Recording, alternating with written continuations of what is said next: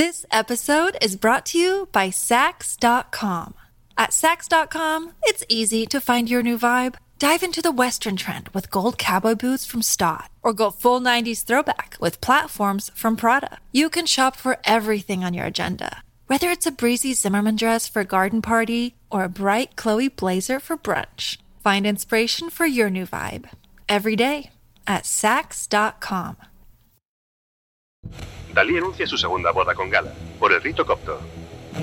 La pareja ha contraído matrimonio en el santuario dels Àngels. Sorprendentemente, ha sido una boda íntima. Para lo pública que parecía ser la vida de la pareja y lo mucho que les gustaba montar un espectáculo, su boda fue discreta, casi secreta. Salvador Dalí y Elena Ivanovna Diakonova, más conocida como Gala, sellaron por la iglesia el día 8 de agosto de 1958 un amor que habían formalizado por lo civil 20 años atrás, en circunstancias muy distintas. Su segunda boda podría haber sido una de las más mediáticas de la época, pero la pareja prefirió casarse en casi total intimidad. Dalí manifestaría en varias ocasiones, en su estilo grandilocuente habitual, su propósito de volver a casarse, aunque nunca lo cumplió. Me encanta tan tremendamente el órgano, la trompeta, el obispo, toda la ceremonia, que me quería volver a casar inmediatamente. Me gustaría que toda mi vida se convirtiera en un ritual. Todos se divorcian continuamente, mientras que yo me caso con mi mujer una y otra vez. Su historia es un puzzle muy complejo de piezas infinitas. A lo largo de sus más de 50 años juntos, Gala y Dalí fueron muchas cosas. Una pareja de enamorados, unos repudiados que vivían en una choza, miembros de la jet set, él un genio loco, ella una musa. Pero para algunos Gala también fue la extranjera, la bruja, el enigma, hasta que se fundieron en lo que parecía un único ente, un único personaje, Gala Salvador Dalí. Contar su historia supone hablar de algunas de las personalidades más fascinantes de su tiempo, de arte revolucionario, de sexualidad heterodoxa, de violencia, dinero y surrealismo, atravesando un convulso siglo XX.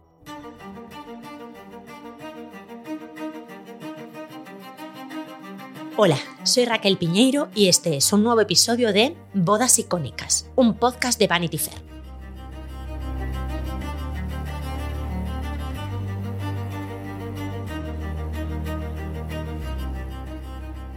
Gala y Salvador Dalí.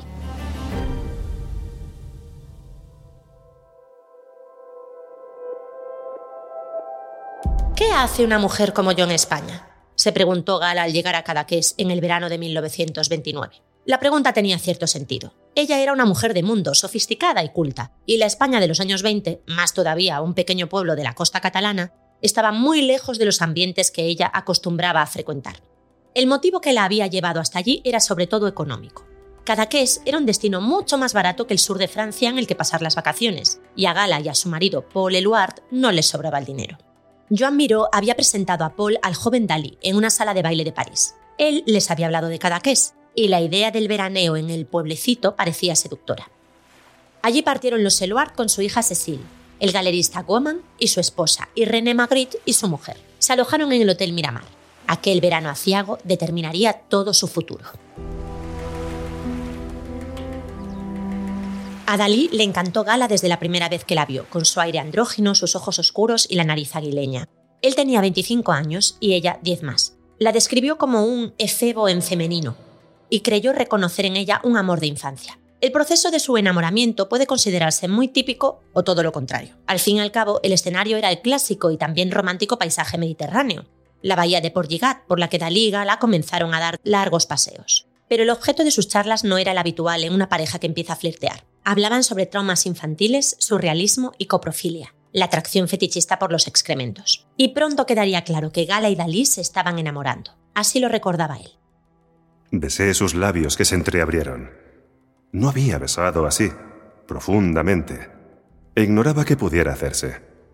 De un solo impulso, todos mis parsifales eróticos despertaron bajo las sacudidas del deseo en mi carne durante tanto tiempo tiranizada.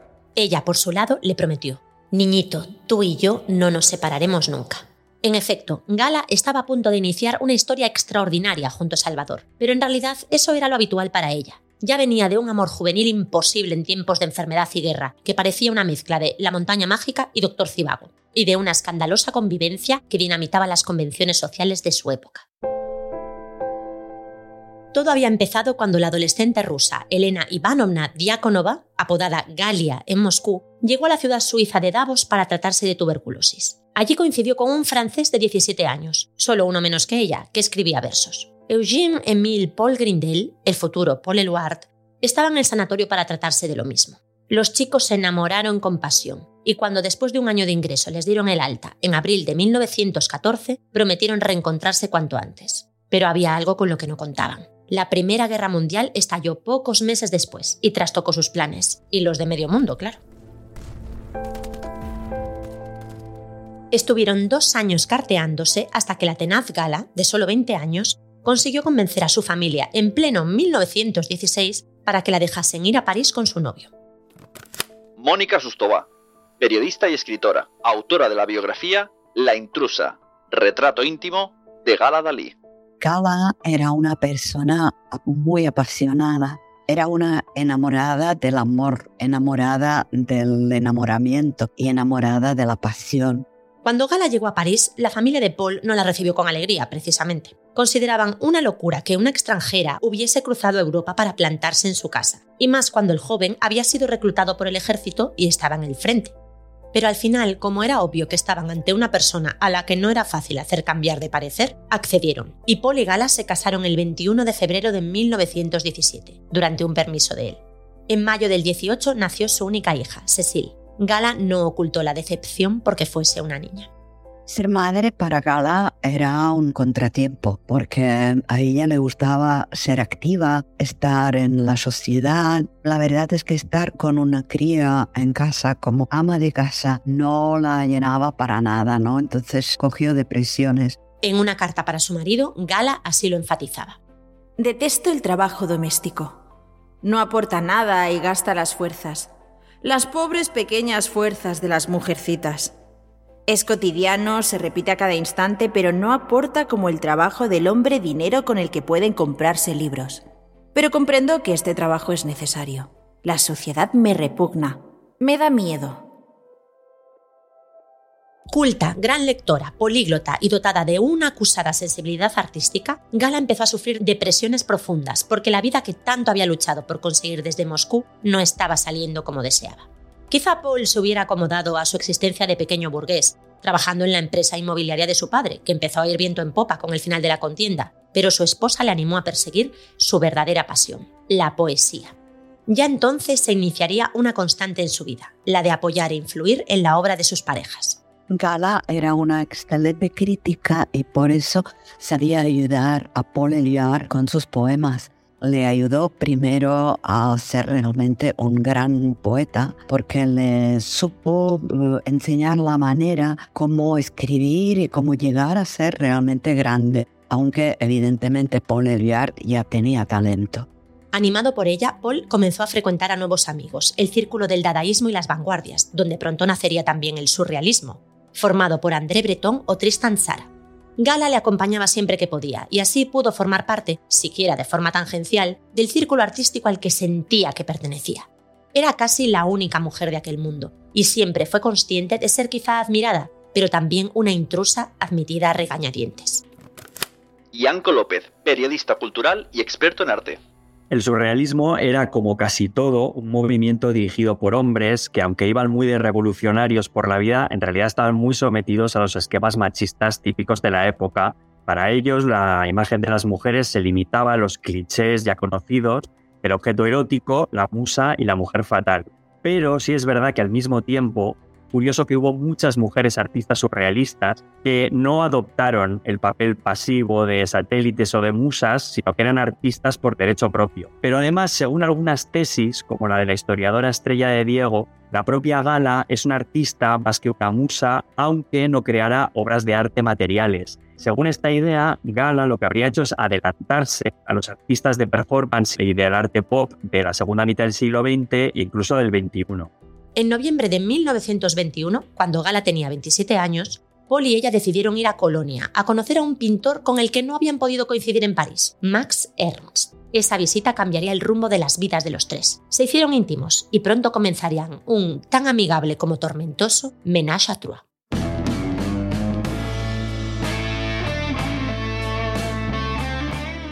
Max dejó a su mujer e hijo y se trasladó al palacete de Paul y Gala en Aubon, a 18 kilómetros de París, donde vivían con Cecile. Allí establecieron una curiosa rutina familiar. Paul se iba a trabajar a la inmobiliaria y Max, que casi no tenía dinero para comprar lienzos, se dedicaba a pintar las paredes con fantásticos murales, acompañado de Gala. Pero no todo fue tan armónico. Paul comenzó a notarse desplazado y a sufrir por la situación, y Gala tal y como cita Mónica en su biografía, se sentía como una intrusa que iba destruyendo la fuerte amistad que existía entre Max y Paul. Esto se mantuvo hasta que saltó la bomba. El 24 de marzo de 1924, casi dos años después de iniciar el romance a tres bandas, Paul se fugó rumbo a Saigón con 170.000 francos que sacó de la caja fuerte de la inmobiliaria de su familia, dejando una carta en la que les prohibía buscarle. Sin embargo, en mayo de ese año, Paul le envió otra carta a Gala, su niña querida, diciéndole que la echaba de menos y que ojalá estuviera allí con él. Gala se puso a trabajar para pagar el viaje, pero Paul no pudo esperar y terminó mandándole dinero para que fuera a verlo. Ella acudió, sí, pero con Max. Pasaron juntos tres semanas en Saigón, tras las cuales la relación a tres se rompió. El matrimonio, Paul y Gala, regresó a París y al poco también lo hizo Max, pero solo para recoger sus cosas este solo fue el fin del ménage à trois, no de la amistad-amor de Max y Paul. Los dos siguieron colaborando, publicando obras juntos, aunque su consideración de Gala parecía haber cambiado. Max pasó a pintarla como una mujer fría, una especie de presencia maligna, y Paul se refiere varias veces a ella en sus poemas como un demonio. Es muy difícil que estas relaciones realmente funcionen. Generalmente no funcionan durante mucho tiempo y esta relación no fue una excepción. Pero bueno, era muy importante esta relación a tres mm, en el desarrollo de Gala porque le enseñó mucho sobre la pintura, le enseñó mucho sobre sí misma, que ella era una persona para un solo hombre. Max Ernst mantuvo romances con otras mujeres del grupo surrealista, algunas tan famosas como la pintora Leonora Carrington, y acabó casándose, por poco tiempo, con la millonaria Peggy Guggenheim. Por su parte, Paul Eluard comenzó a frecuentar otras mujeres y Gala volvió a su rutina de tener que pasar estancias en sanatorios para cuidar su salud y sobre todo a aburrirse muchísimo. Hasta que llegó el verano de 1929 y con él Salvador Dalí.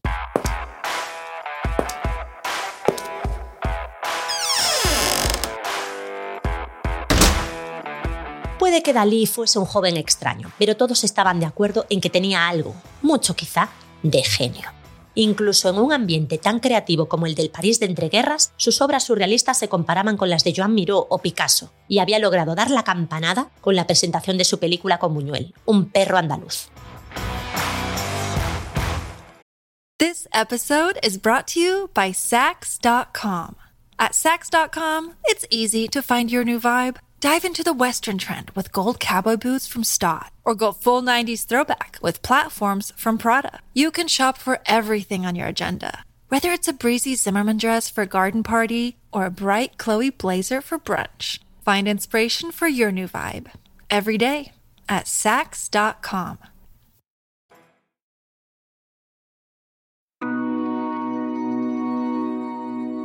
Desde mediados de los años 20, con veintipocos años, Dalí estaba viajando a París, donde trató a Picasso, que ya era una figura importantísima por encima de cualquier grupo o movimiento, pero también a Miró, que formaba parte del grupo de los surrealistas. Dalí tenía muy claro que quería formar parte de aquel movimiento e hizo todos los méritos necesarios para conseguirlo.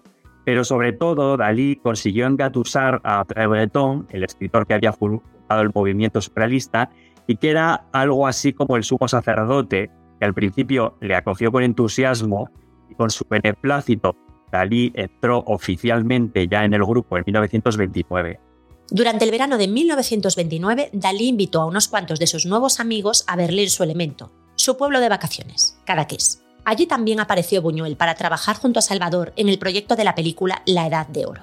Desde el principio, el aragonés odió a Gala. Así lo cuenta en sus memorias. De la noche a la mañana, Dalí ya no era el mismo. Toda concordancia de ideas desapareció entre nosotros, hasta el extremo de que yo renuncié a trabajar con él en el guion de La de Oro. No hablaba más que de Gala, repitiendo todo lo que decía ella. Una transformación total. La relación avanzaba y un día, después de uno de sus habituales paseos, los dos se besaron. El propio Dalí contaría que cuando conoció a Gala, con 25 años, aún era virgen. El amplio y proceloso tema de la sexualidad de Dalí da para establecer todo un tratado psicológico y artístico. Él mismo, en una entrevista a Playboy en los 60, declaró tener miedo al sexo. Leí un libro erótico en España que hablaba de la costumbre española tan brutal de hacer el amor, por detrás, y esto me creó un complejo de impotencia. Pero después descubro que no soy impotente. Aunque todo lo que declaraba Dalí tenía que ser cogido con pinzas, como parte de la performance en la que decidió convertir su vida, parece ser que es cierto que tenía miedo de ser impotente. Además, sufría un temor atroz a los gérmenes y las enfermedades venéreas. En su primera visita a París, había recorrido burdeles limitándose a masturbarse, mirando a las prostitutas a una distancia lo bastante grande como para evitar cualquier hipotético contagio. Claro que había otra cuestión en liza, también mencionada por Dalí en varias ocasiones, su latente homosexualidad. Si se menciona a Buñuel y a Dalí, a la mente viene de inmediato el nombre de Federico García Lorca, como muestra del hecho extraordinario de que tres de los artistas más importantes de la España del siglo XX compartiesen el tiempo, el espacio y se hiciesen amigos íntimos. Pero no se trató solo de amistad. Entre Dalí y Lorca se desarrolló una historia de amor atormentada con altibajos, encuentros y reencuentros a la que solo el asesinato del poeta en el 36 puso fin. El propio Dalí le dijo al escritor Ian Gibson que su relación con Lorca había sido todo lo contrario a una azucarada novela rosa. Fue un amor erótico y trágico. José Ángel Montañés, periodista e historiador, autor del libro El niño secreto de los Dalí. Los padres de Salvador Dalí tuvieron un hijo antes que él, que falleció a los 22 meses, que se llamaba Salvador. Y cuando nace en 1904 Salvador Dalí, el pintor, le ponen el mismo nombre. Y eso él, de alguna forma, le marca, o él dice que le marca, porque él dice que, claro, que lo que hicieron con él fue una especie de un crimen subconsciente. Claro, todos esos juegos de personalidad que tanto le gustan, el subconsciente, el psicoanálisis, todo eso, que él fomenta y que él incluso utiliza para justificar esas excentricidades, yo hago esto porque, porque tal. Por ejemplo, la animadversión que tenía el sexo, además lo decía, que él no había consumado, que él no había hecho el acto sexual solamente con gala, ¿no? porque le producía como una, una repulsa, tenía un miedo, él decía que tenía, que tenía un miedo fantástico al sexo. Hay una cosa que él contaba y es que había un libro en el despacho de su padre, parece ser que incluso lo dejaba de una forma ahí como muy consciente, donde se veían los efectos de las enfermedades venéreas. Y ese miedo a poder contraer esas enfermedades que podían causar la muerte en aquella época y demás, hizo que rechazara el sexo como tal y que no llegara a practicar. Entonces todo, todo ese mundo que se ha explicado siempre de su interés por el sexo, poco digamos normal y tal, pues tiene a lo mejor mucho que ver con eso. Volvamos por un momento a Cadaqués, al verano de 1929. Cuando terminó la temporada, todos los visitantes partieron hacia París, todos menos Cecil, que había enfermado, y Gala, que se quedó para cuidarla. Fue una casualidad que les vino de fábula a Dalí a ella y a la incipiente relación que se estaba tejiendo entre ambos. Así que, a la que pudo, Gala dejó a su hija al cuidado de las camareras del Hotel Miramar para irse de paseo con su enamorado Dalí, con el que continuaban los picnics al aire libre y los baños desnuda en el Mediterráneo. Cuando Cecil se curó, madre e hija regresaron a París. Gala y el pintor tuvieron que separarse, pero no por mucho tiempo. Dalí tenía una exposición en la capital francesa pero nada más llegar le volvió todo el pánico social y estuvo varias veces al borde del colapso. Puede que por ese motivo Gala y él desaparecieron sin dar explicaciones. Los inicios de Gala y Dalí como pareja más o menos oficial fueron turbulentos. En Figueras, el padre de Dalí le montó una escena, de la que Buñuel fue testigo, reprochándole que estuviese con una mujer casada y sobre todo que en uno de sus cuadros hubiese escrito en francés a veces escupo por placer sobre el retrato de mi madre, su madre muerta, a la que Dalí adoraba, gesto que éste justificó como un automatismo. Como al notario Salvador Dalí y no le servían las coartadas artísticas, se desencadenó una ruptura entre padre e hijo casi total. Dalí se rapó la cabeza y se fue a Caracas a esperar a Gala, que había vuelto a París de forma momentánea. En el Hotel Miramar se negaron a alojarlos para no enfrentarse al padre, y lo mismo sucedió con el resto de los vecinos del pueblo. Al final, una vecina, Lidia, una celebridad local, les prestó una choza de 21 metros sin agua corriente ni luz, en el cercano pueblo de Portigat. El lugar estaba en condiciones tan precarias que Gala, de salud ya complicada, enfermó de pleuresía. En medio de todo este drama, el marido, Paul Eluard, le rogó a Gala que volviera a París para curarse o que fueran a un sanatorio, que él se encargaría de todo, pero ella se negó. En vez de eso, la pareja se trasladó durante cinco semanas a Torremolinos y con Gala ya recuperada, ahora sí, los dos volvieron a París, a una casa en Montmartre, pagada, como era de esperar, por Paul. Con esto se estableció una especie de rutina que Dalí y Gala siguieron durante los siguientes años. Los inviernos los pasaban en París y los veranos en Portligat, después de comprarle la cabaña a Lidia y reformarla poco a poco. Allí recibían visitas de su círculo parisien, incluido el exmarido de Gala, Paul. Gala empezó a ejercer como intermediaria de la obra de Dalí, una especie de marchante que gestionaba el dinero y se encargaba de las gestiones con el vizconde de Noailles, uno de sus principales compradores. El autor Ian Gibson, quien no parece tener a Gala en mucha estima, escribió, escéptico. Cabe preguntarse si la meta inicial de la rusa, bastante experta en el mundo del arte, no era seducir al pintor con la intención de acceder a su obra. Pero el papel de Gala en la obra de Dalí va mucho más allá de eso. Él sufrió angustia y depresión, entonces en esto Gala sabía darle mucha seguridad. Por eso él dependía bastante de ella, porque mientras estaba uh, con ella tenía la sensación que no le podía pasar nada malo. También fue ella, la propia Gala, la que se dio cuenta de que la incapacidad social de Salvador solo se podía salvar apareciendo en público en el papel del loco pintor surrealista, metido en un personaje que era en parte realidad y en parte una construcción él fomenta esa aparición en los medios, en revistas, en diarios. Está muy bien documentado como él cada vez que viene de Estados Unidos llama a sus amigos de la prensa para que lo estén esperando en el Hotel Rich. O sea, a él le gustaba aparecer y que las cámaras lo reflejaran. Hay anécdotas de la gente que lo conocía que estaba comportándose normal y cuando veía un objetivo de la cámara les decía voy a hacer de Dalí a finales de 1934, la pareja se casó en el Consulado de España en París. Paul ya se había divorciado de Gala y casado de nuevo con Nush, una famosa modelo de artistas como Picasso y Man Ray. Y a pesar de no estar juntos, Paul nunca dejó de mostrar su devoción por Gala. Gala era alguien muy, muy especial. Él siempre tenía muchas ganas de mantener relaciones sexuales con ella. No era algo constante, sino más bien ocasional. Y bueno, para Gala esto era como una muestra de afecto, de, amistad. Cecil se crió lejos de su madre, con su abuela paterna y en internados. Defendió siempre haber vivido una vida muy normal, pese a ser la niña del surrealismo.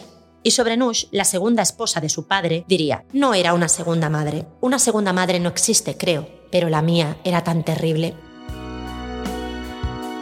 Cuando a Lorca le contaron que Dalí vivía con una mujer, su reacción fue exclamar, si solo se le pone tiesa cuando alguien le mete un dedo en el culo. Aún así, cuando Lorca y Gala se conocieron en el verano de 1935, quedaron fascinados el uno por el otro. Un año después, estalló la guerra civil y Lorca fue asesinado por los sublevados contra la República.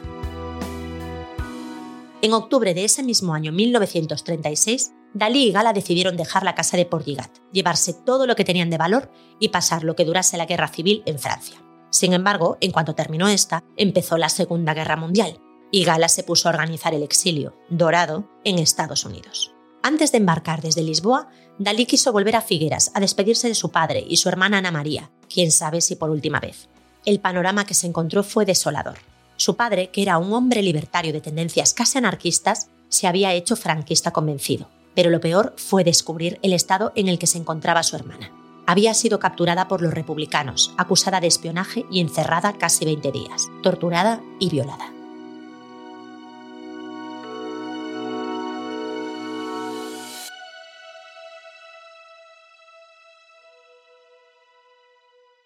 Los Dalí embarcaron para Estados Unidos en agosto de 1940.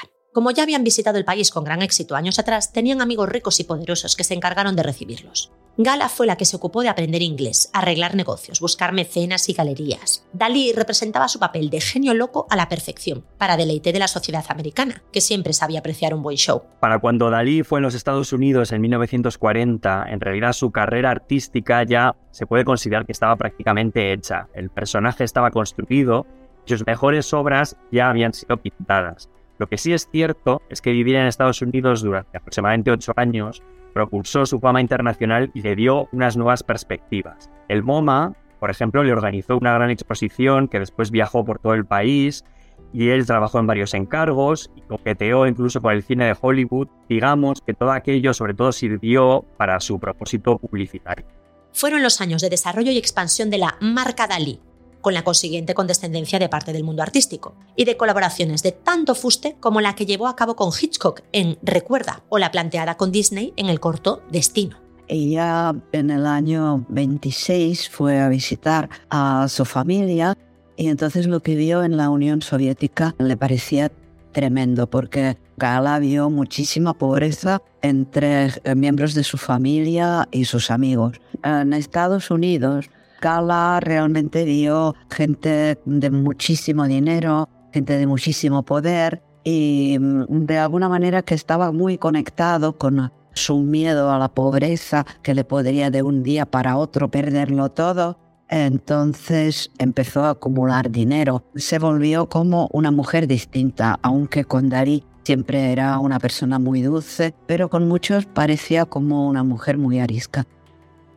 Gala y Dalí volvieron a la España franquista en 1948. En el gris panorama de la época, su particular visión artística y sus famosas excentricidades resultaban tan llamativas como inofensivas. Salvador pudo reencontrarse con su padre y con su hermana Ana María, ya recuperada, que había publicado un libro llamado Salvador Dalí visto por su hermana, donde contradecía su imagen autoproclamada de enfant horrible y lo presentaba como un niño bondadoso que se descarrió por influencias ajenas a la familia. Una clara puya a Gala. Para entonces, la leyenda negra de Gala, que venía desde los años 20 en los que alternaba con el círculo de las vanguardias como esposa de Luar, se fraguaba hasta llegar a su apogeo, como chivo expiatorio en el que era fácil descargar las culpas de su marido, la verdadera responsable de su transformación en Avida Dollars. Sin embargo, en una vida en apariencia tan pública y expuesta, aún existen multitud de secretos por desvelar que muestran una visión muy distinta de la pareja. Por ejemplo, la existencia de sus vidas de un niño, Joan Figueras y Oliveras, que pasó a vivir con ellos durante largas temporadas, casi como un hijo.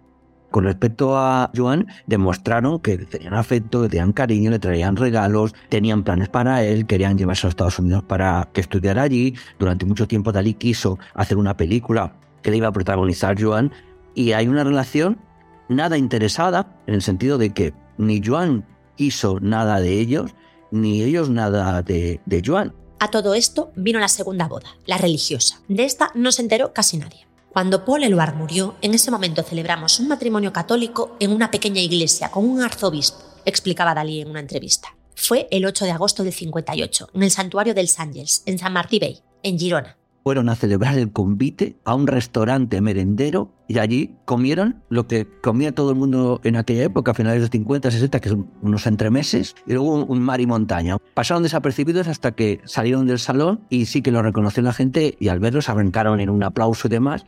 Y luego la anécdota final quizás sería es que, bueno, pues como todo pareja de bodas quisieron tener un recuerdo, fueron a Figueras, a la casa de fotografías de una fotógrafo amigo de Dalí, que era Meli, y allí le hicieron la foto de boda. Durante los años 60, Dalí adquirió una categoría casi legendaria. Se relacionaba con todo tipo de gente, ya fuera montando happenings en Cadaqués, asistiendo a fiestas en París o dando uno de sus famosos test neoyorquinos en el Hotel San Reyes. Su casa de Portligat, que nada tenía que ver ya con aquella choza de pescadores que le había alquilado Lidia, se transformó en un destino de peregrinación de hippies, bohemios, turistas y curiosos llegados de medio mundo. Allí acudieron, por ejemplo, John Lennon y Yoko Ono, después de casarse en Gibraltar. Dalí declaraba, me gusta estar rodeado de toda clase de gente, lo más joven y guapa posible. Y lo conseguía con creces. Personalidades como Nanita Kalashnikov o Isabel Colin Dufresne, Ultraviolet, a la que le presentó Warhol, del que recibiría el título de Superstar, formaron parte de su círculo. En 1965, Dalí conoció al artista y modelo Amanda Lear, una de las personalidades más famosas de su época, y rodeada entonces de un halo misterioso por ser una mujer transexual. Amanda, musa y compañera, llegó a vivir en Cadaqués con la pareja, siempre bajo la quiescencia de Gala. En su libro Mi vida con Dalí así lo contaba ella. Gala me dio mi propia habitación en Porligat y me pagaba los billetes de avión para reunirme con ellos en Nueva York o Barcelona. Dalí nunca me dio dinero. Esto me hubiese convertido en su amante, un concepto burgués que siempre rechazó. Todos saben que fuimos amantes, no hay más que decir. Aparte de que no era impotente, lo solía decir porque le era útil para vencer la timidez de las jovencitas como yo. Otro de esos jóvenes fue el colombiano Carlos Lozano, apodado por Dalí como Violetera. Según escribiría él, se encargaba de llevar adolescentes a casa para participar en orgías, en las que Dalí se masturbaba y con los que Gala tenía relaciones sexuales al estilo tradicional de las de toda la vida. El propio Dalí describía sus preferencias con franqueza en entrevistas de la época. Nunca hago el amor con nadie que no sea Madame Dalí. Evito siempre los contactos. Un poco de guayerismo, acompañado de masturbación, me es suficiente. Con eso ya disfruto y de sobras.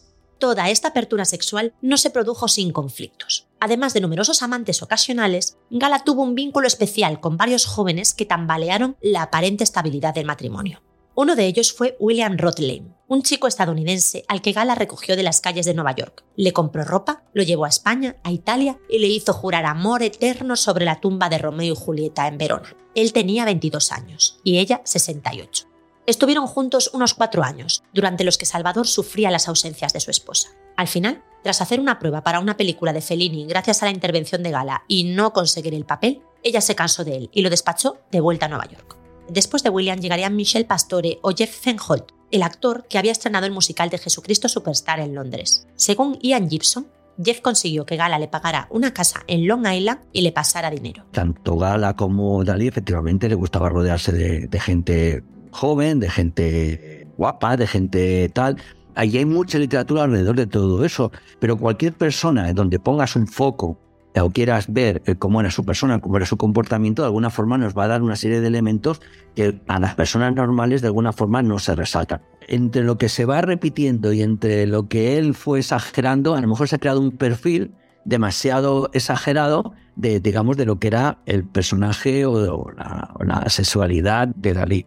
Dalí, además de deleitarse con los placeres carnales y sufrir por los típicos celos, continuaba siendo una máquina de hacer dinero. A veces, lo de máquina de hacer dinero era un sentido literal. Abundan las descripciones de Dalí firmando papeles en blanco a 10 dólares cada uno, en los que luego se estamparían distintos dibujos. De ahí la desconsideración de su última obra gráfica, sobre todo las litografías. También pesan sobre él sospechas directas de fraude.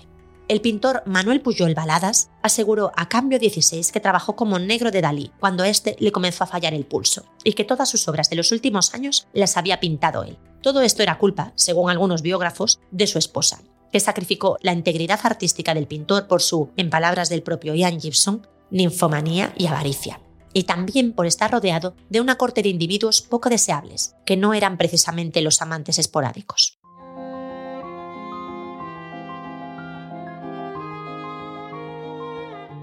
Uno de los personajes más controvertidos de la órbita daliniana fue su secretario Enrique Sabaté. Según escribiría Gerard Baguet, para unos un avispado arribista que se enriqueció a la sombra del genio. Entre las controvertidas acusaciones que se hicieron sobre Sabaté estaba la de crear compañías offshore en su beneficio y alejar a Dalí del resto del mundo, incluso poniendo guardias armados en la puerta de su casa para evitar que sus amigos pasasen por allí. Incluso se creó el comité de Amigos de Dalí para intentar protegerlo de influencias malignas y pendía la sospecha sobre uno de sus miembros, Robert de Charme, de intentar hacer pasar por obra de Dalí pinturas que en realidad eran de Isidro Bea. Todo esto sucedió en paralelo a una investigación de Hacienda sobre el pintor que, oh sorpresa, residía en teoría en Mónaco, y a un conflicto soterrado entre la Generalitat y el Estado por la futura copiosa herencia del artista se ve desde fuera que, que, ya queda poco, se establece una guerra muy de pasillos o muy de despachos, digamos así, para hacerse con los favores, que fue el gran trauma, digamos, de, la Generalitat cuando se abrió el legado, el testamento y se supo que todo se lo había dejado en el Estado español. Y que luego, bueno, sí que hubo una serie de acuerdos y demás, y parte de la obra, bueno, se creó el Centro de Estudios de Marineros en Figueras, pero todas las obras que en aquel momento se depositan son obras del legado que forman parte del Estado español. Las descripciones de los últimos años de vida de Gala y Dalí componen un relato sórdido y tenebroso sobre una pareja de ancianos decrépitos que se detestan tanto como dependen el uno del otro. Desde los 70, Gala, cansada de vivir en una casa llena de gente, se retiró al castillo de Púbol, un regalo de su marido al que él no podía acceder sin invitación de ella. Allí escuchaba música, leía y se dedicaba a escribir sus memorias, un cuaderno de 100 páginas en el que habla sobre todo de su infancia en Rusia, que se encontraría muchos años después. En él contaba que su hermano había abusado sexualmente de ella cuando era una niña.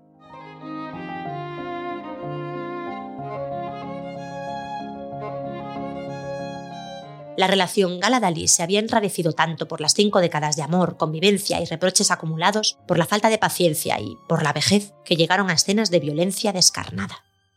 Cuenta el biógrafo Ian Gibson que Gala le administraba a su marido anfetaminas y sedantes, que acrecentaron su ya de por sí personalidad paranoica. Dalí temía ser envenenado, algo que según Gibson podría haber ocurrido de verdad. El escritor Javier Pérez Andújar relata en su libro que una vez el pintor se negó a comerse una langosta por si estaba intoxicada y Gala acabó sacándole a golpes del restaurante. En otra ocasión, durante una pelea entre ambos, Gala se cayó por las escaleras y se rompió dos costillas. Dos días después, resbaló en la bañera y se fracturó el fémur. Consciente de la cercanía de la muerte, ella organizó su propio entierro en el castillo de Púbol e hizo el testamento, en el que le dejaba todos sus bienes a Dalí y nada a Cecil, que tuvo que pleitear y acabó consiguiendo varias obras. Según Amanda Liar, Gala la llamó por teléfono y le dijo: Júrame que si me muero te casarás con Dalí. No ocurrió así. El 10 de junio de 1982, Gala murió en Portigat y para cumplir sus deseos la trasladaron muerta en un Cadillac al castillo de Púbol, donde fue enterrada. Dalí se trasladó allí durante un tiempo y luego al teatro museo que había construido en Figueras, donde vivió en la llamada Torre Galatea. Viejo, enfermo y sin gala, se había quedado más solo que nunca. Claro que Dalí no era una persona fácil de llevar. Se negaba a tomar la medicación, arañaba a las enfermeras, no quería comer y había que alimentarlo por sonda. Amanda Lear fue de los pocos antiguos amigos que consiguió acercarse a él, tras mucho insistir. Le vi por última vez en 1983 y me dejó una imagen patética y trágica. Solo y rodeado de manos rapaces que, con la excusa de protegerle, le habían aislado del mundo y de sus amigos. El pintor la recibió a oscuras, quizá porque no quería que comprobase cuánto había envejecido, y ella le encontró con la cabeza ida, ya en otro mundo. Dalí murió el 23 de enero de 1989. Después de tantas fricciones, en su testamento legaba su obra, patrimonio y derechos al gobierno español.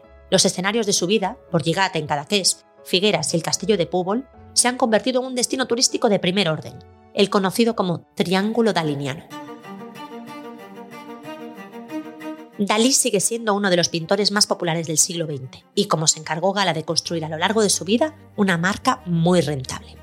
La figura de Gala como algo más que una musa o una gestora rapaz ha sido reivindicada por exposiciones y biografías de distintos autores. En vida, el deseo de Gala y Dalí fue ser enterrados juntos, pero desgraciadamente no lo consiguieron. Ella está en el castillo de Púbol y él en Figueras, manteniendo la distancia con la que pasaron los últimos años de su excéntrica existencia.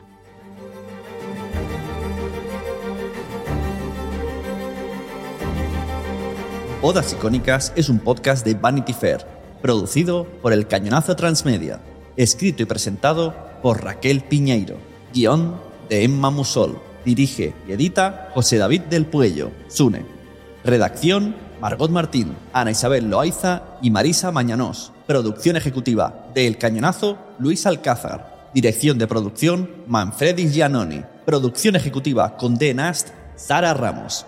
Supervisión editorial Vanity Fair, Mónica Parga. Diseño visual, Cristian Migueliz. Agradecimientos a Paloma Rando. Con las voces de Lidia Amanda Montiel y Carlos Ruiz Pernías, grabadas en los estudios Lando en Madrid. En este episodio han participado Mónica Sustobá, Yanco López y José Ángel Montañés. Muchas gracias por escuchar Bodas Icónicas, un podcast de Vanity Fair.